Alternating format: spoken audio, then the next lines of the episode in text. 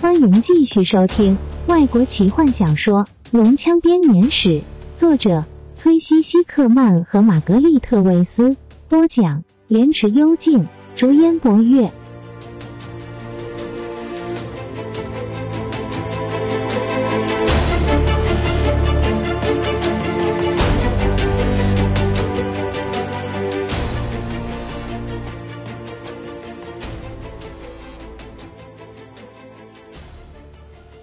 坦尼斯荡过树枝，跃落地面。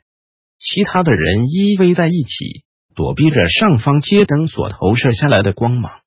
一阵冷风从北方吹了过来，坦尼斯回头看着，发现了光亮搜索队的灯光。他赶快将兜帽戴上，快步向前走去。风向改变了，他说明早会下雨。在随风摇曳的诡异灯光笼罩下，他环顾着这一小群的冒险者。金月的脸上透着疲惫，和风看来虽然坚强，但双肩却也不复之前的挺拔。雷斯林则靠在路边的树干上，一边发抖，一边喘息着。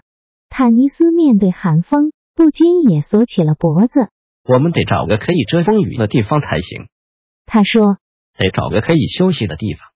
坦尼斯，：“泰斯拉了拉半精灵的斗篷，我们可以走水路，水晶湖的距离是最短的。湖的另一边有许多洞穴可以藏身，我们明天也可以少走一点路了。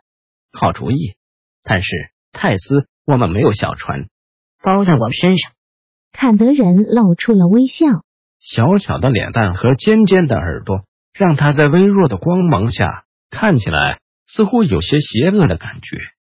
坦尼斯知道，泰斯对这一切只觉得刺激有趣，他实在很想好好的教训他一下，让他明白现在的情况有多么凶险。但坦尼斯知道这样做只是徒劳，坎德人永远不会感觉到害怕。坐船是一个好主意，坦尼斯在考虑了一下之后，终于回答：你带路，还有千万别让弗林特知道，他又加上一句。我会料理这件事的。好啊！泰斯咯咯笑着跑回大伙聚集的地方，大家跟我来。他轻声地说，随即大步前进。弗林特胡子底下嘀嘀咕咕的，蹒跚的跟了上去。金月也跟着矮人前进。和风锐利的目光扫视了众人一眼，接着也快步跟上金月。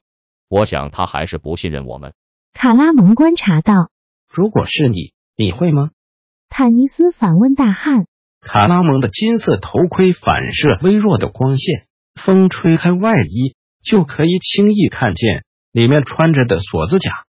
结实的大腿旁别系着一把长剑，肩膀上挂着短弓和戒带，腰带上大刺辣的插着把匕首，盾牌上布满大大小小战役的痕迹。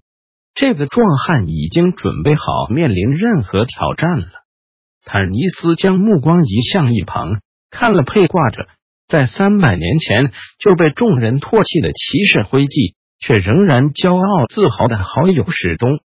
由于平日过着严以律己的生活，又受到贫穷所带来的折磨，再加上四处寻找挚爱父亲的困难旅程，让只比卡拉蒙大四岁的史东看来，远比他的实际年纪要苍老得多。他虽然只有二十九岁，但看起来却像是个四十岁的中年人。坦尼斯心想，也许连我们都无法彼此信任。有什么计划呢？史东问，我们要坐船走水路，坦尼斯回答。哦，糟糕！卡拉蒙轻声笑道告诉佛林特了吗？还没有，让我来吧。我们要怎么弄到一艘船？：“史东怀疑的问道。你还是不要知道的比较好。”半精灵说。骑士皱起了眉头，他的眼光投向前方不远处，正沿着阴影而行的坎德人。我不喜欢这样。一开始我们就成了杀人犯，现在又要偷东西。我不认为我杀了人，卡拉蒙不屑地说。地精才不算是人呢。坦尼斯注意到骑士正瞪着卡拉蒙，史东，我也不喜欢这样的状况，他很快地说，希望能够避免一场争端。这是情非得已的呀。看看那些平原人，自ạo是唯一让他们勉强站着的理由。看看雷斯林吧，他们看着正在干枯的树叶上行走的法师，他全身的重量几乎都靠着法杖支撑，偶尔还会从脆弱的身体中蹦出咳嗽声。卡拉蒙的表情突然阴沉了下来，坦尼斯说的没错，他轻声的回答。我弟弟快撑不住了，我得去帮他才行。说完，他飞快的离开了余下两人，赶到穿着长袍、弯腰驼背的孪生弟弟身边。老弟，让我扶你。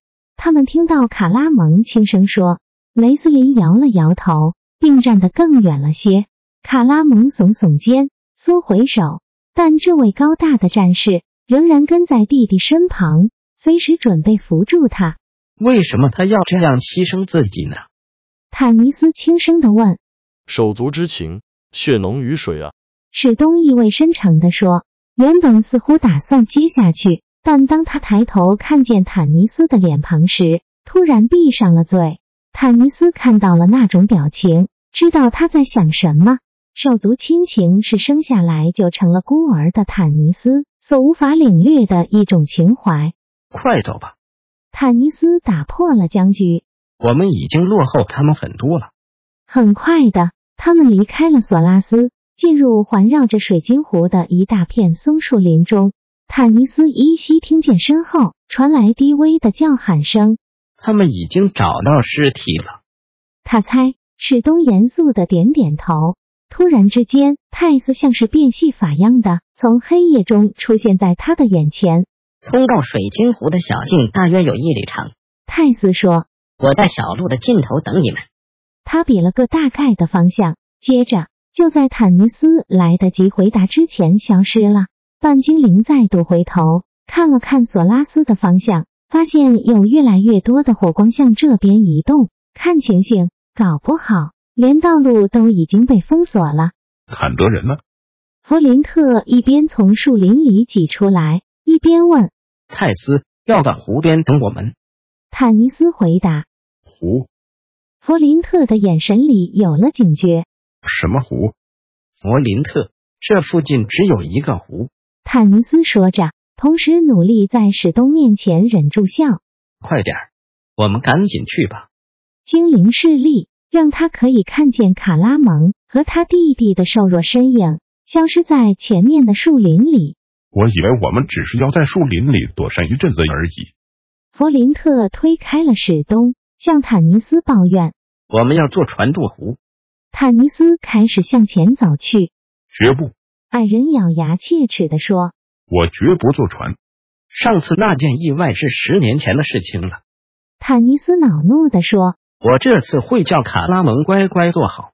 绝对不行，”矮人不为所动地说。绝不坐船。我发过誓，坦尼斯他身后传来史东的声音。有火光，该死！半精灵停下了脚步，向后查看。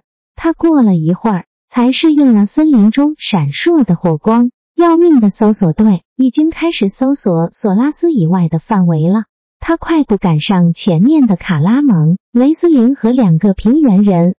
有火光！他尽量压低声音喊道：“卡拉蒙！”回头一看，开始咒骂起来。何风举起手，表示听到这个消息。我想我们得再快一点才行。卡拉蒙，坦尼斯开始发号施令。我们会尽快。卡拉蒙不慌不忙地说他正搀扶着弟弟，粗壮的手臂环抱着雷斯林瘦弱的身体，几乎等于抱住他前进。雷斯林虽然不停的咳嗽，但仍勉强继续前进。史东跟着坦尼斯，在他们奋力推开树枝前进的同时，：“仍然可以听到后面传来弗林特生气的喃喃自语声。坦尼斯，他不会来的。”史东说弗林特自从上次差点被卡拉蒙害得淹死后，便怕水怕得不得了。你上次不在场，没看到他被打捞上岸之后的表情。他一定会来的。：“坦尼斯喘息着说，他不可能放着我们这些后生小辈独自去冒险，却没有他在一旁照料。史东摇摇头，仍不相信坦尼斯所说的话。坦尼斯再度回头看了一眼，然而这次却看不见任何的火光。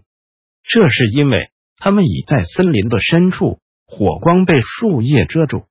虽然休马斯特头德的脑袋不大灵光，但想必也猜得出他们会有水路逃走。坦尼斯突然停下来，小心的避免撞到其他人。前面怎么了？他低声说。我们到了。卡拉蒙回答。看到水晶湖广大的湖面之后，坦尼斯终于松了一口气。风在湖面上吹起了阵阵涟漪。泰斯呢？他压低声音问。在那里吧。卡拉蒙指着岸边一个不停浮动的物体，坦尼斯勉强看见一个红色发热的小身影坐在船中。清澈的夜空闪烁着星斗，血红的明月努林塔瑞刚从湖面上升起，他在夜空中的伴侣索林纳瑞则已经高悬在天空中。在湖面上洒下银色的光辉。这样的月色下，我们的身影可是清清楚楚，无所遁形呀。史东抱怨道。坦尼斯勉强能看见泰斯正掉头来找他们。坦尼斯低头在黑暗中摸索着石头，他将找到的石块丢向湖中，正好落在船前方几码的地方。泰斯看见了坦尼斯的信号，很快的把船推上了岸边。什么？你要我们全部挤上这艘船？弗林特害怕的说着。你这半精灵一定是疯了！这船够大，坦尼斯说。不，我不上船。就算这是传说中塔西斯城的白蚁船，我也不坐。我宁愿留下来和大神官拼命。坦尼斯不顾矮人的愤怒，对着史东说道：“把每个人都弄上船，我们马上过来。别耽误太久。”史东警告说。追兵的声音已经很接近，我听得见。坦尼斯严肃地说你快走吧，：“那是什么声音？”金月询问走向他们的骑士。地精的搜索队，史东回答他们利用哨声来保持联络。他们已经进入树林了。：“金月点头表示了解。”回头继续和何风用族里的语言交谈，继续刚刚被史东打断的讨论。高大的平原人皱起了眉头，指着树林的方向。史东明白，他正试着说服他离开这些冒险者。他或许有能力带着他在树林里躲过这些地精的追捕，但是机会不大。何风，不要说了。金月斩钉截铁的说。何风脸上带着怒气，一言不发的走回船上。金月叹了口气，看着他的背影，脸上带着深沉的忧伤。本集就为您播讲到这了，祝您愉快，期待您继续收听下一集。